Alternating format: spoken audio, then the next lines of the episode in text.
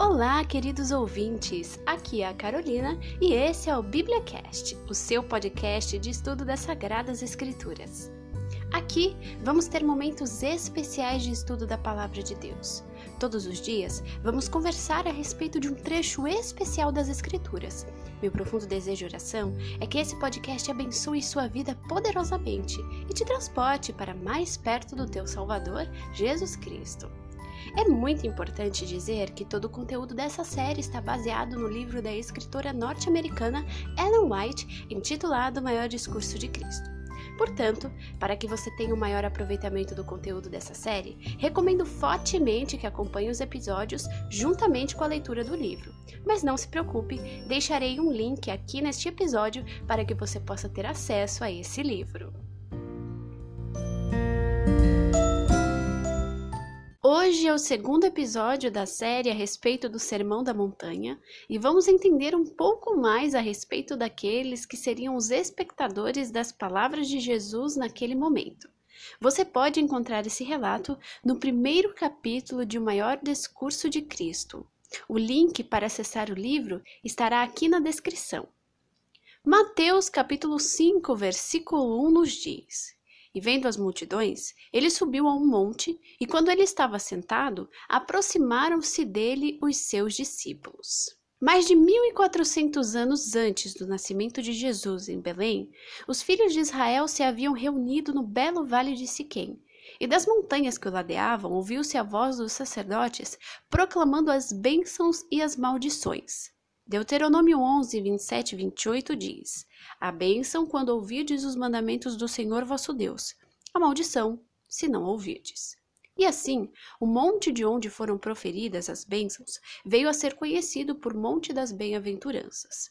Não foi, no entanto, do Monte Gerizim que foram proferidas as palavras que vêm como uma bênção ao mundo pecador e aflito. Israel deixou de atingir o elevado ideal que lhe fora proposto.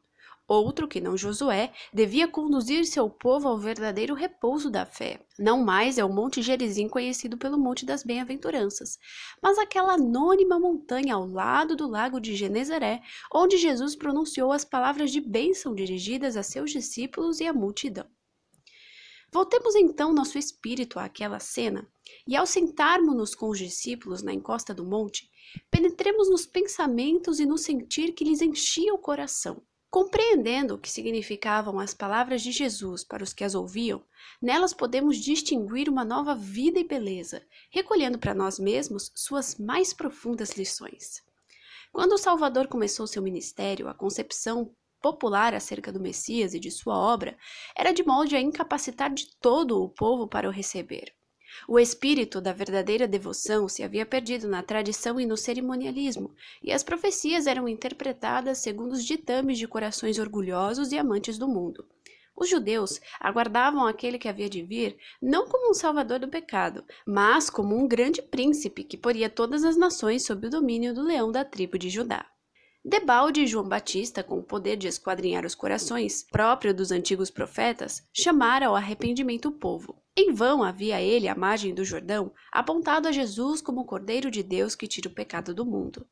Deus estava buscando encaminhar-lhes o Espírito às profecias de Isaías quanto ao sofrimento do Salvador, mas não queriam ouvir. Houvessem os mestres e guias de Israel se submetido à sua graça transformadora, e Jesus deles teria feito embaixadores seus entre os homens. Na Judéia, fora primeiro proclamada a vinda do reino e primeiro fora feito o chamado ao arrependimento. No ato de expulsar os profanadores do templo de Jerusalém, Jesus se anunciara como Messias, aquele que devia purificar a alma da contaminação do pecado e tornar seu povo um templo santo para o Senhor. Mas os dirigentes judaicos não se quiseram humilhar para receber o humilde mestre de Nazaré. Em sua segunda visita a Jerusalém, foi ele acusado perante o sinédrio e unicamente o temor do povo impedira esses dignatários de tentar tirar-lhe a vida. Foi então que, deixando a Judéia, iniciou seu ministério na Galileia. Sua obra ali prosseguira por alguns meses antes de ele fazer o Sermão do Monte.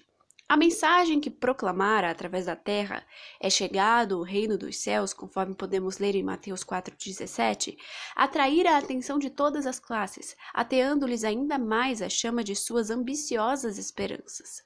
A fama do novo mestre estendera-se para além dos limites da Palestina, e não obstante a atitude dos superiores, propagava-se o sentimento de que este poderia ser o esperado libertador.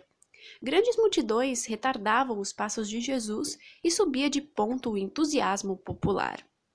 Chegara o tempo em que os discípulos, que mais de perto se haviam ligado a Cristo, se lhe uniram mais diretamente à obra, a fim de que essas vastas multidões não fossem deixadas sem cuidado como ovelhas que não tinham pastor.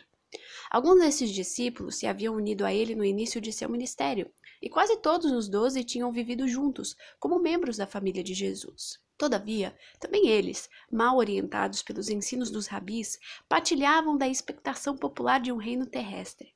Não podiam compreender a maneira de agir de Jesus. Já tinham ficado perplexos e perturbados por ele não fazer nenhum esforço para fortalecer sua causa, mediante o granjear o apoio dos sacerdotes e rabis, por nada fazer para estabelecer sua autoridade como rei terrestre. Grande era a obra ainda a fazer por esses discípulos antes de se acharem preparados para a sagrada missão que lhes seria confiada quando Jesus houvesse de ascender ao céu.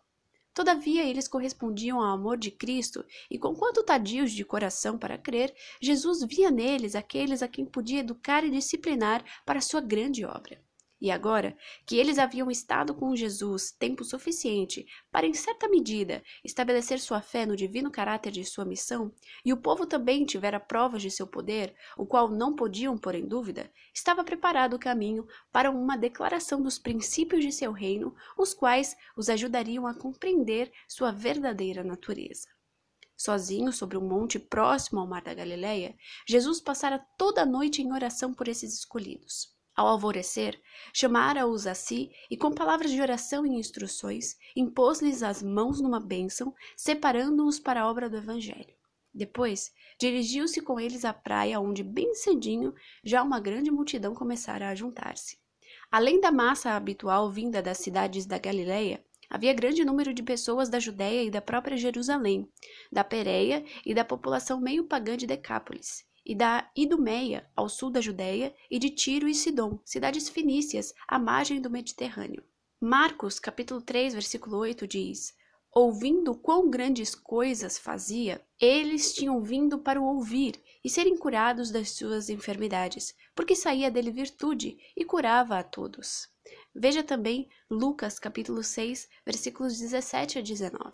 Depois, como que a estreiteza da praia não oferecesse espaço para todos os que o desejavam ouvir ficarem ao alcance de sua voz, nem mesmo de pé, Jesus abriu caminho de volta para a encosta da montanha, chegando a um lugar plano que proporcionava aprazível espaço para a vasta assembleia.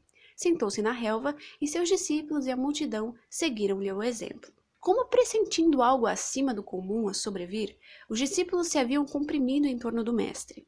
Em vista dos acontecimentos daquela manhã, eles experimentavam como que uma certeza de que seria anunciada qualquer coisa relativamente ao reino, que, segundo ansiosamente esperavam, ele devia em breve estabelecer. A multidão estava também possuída de um sentimento de expectação, e as faces ansiosas testemunhavam profundo interesse.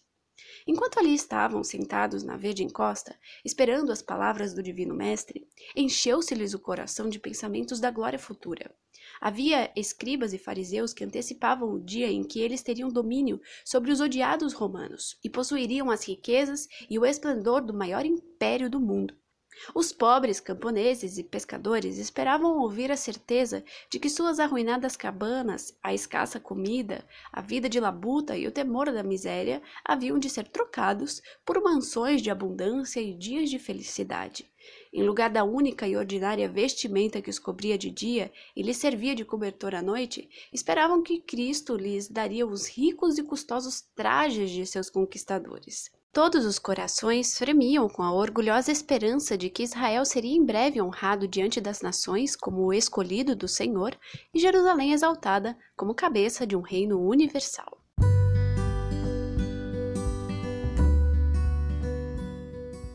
Esse foi mais um episódio do BíbliaCast. Gostou dessa mensagem ou ficou com alguma dúvida? Entre em contato através das redes sociais do BíbliaCast que eu deixarei aqui na descrição. Não se esqueça de compartilhar essa mensagem com outras pessoas para fazer parte dessa corrente missionária em favor da pregação urgente do Evangelho. Vejo vocês no próximo episódio. Até lá!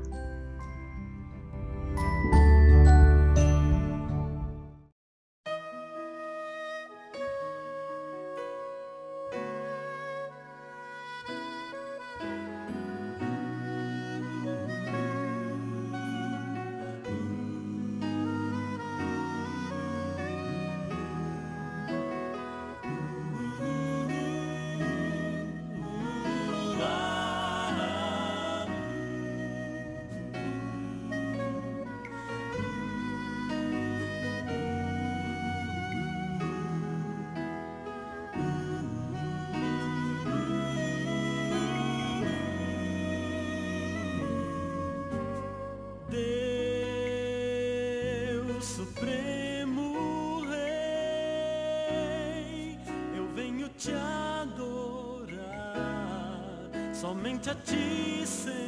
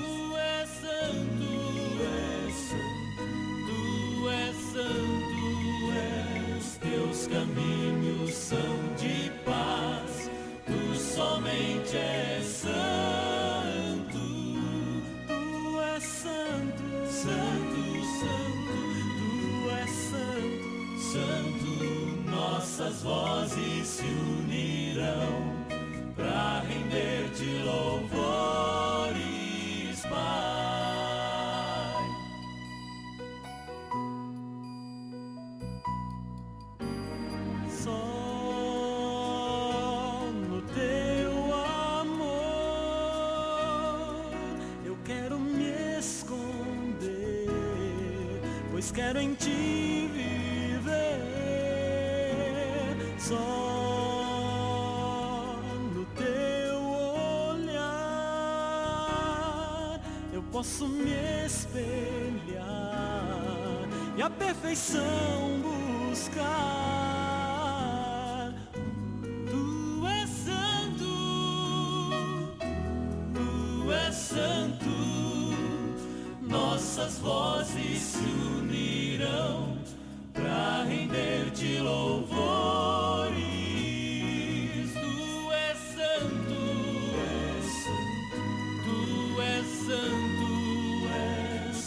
caminhos são de paz, tu somente és santo.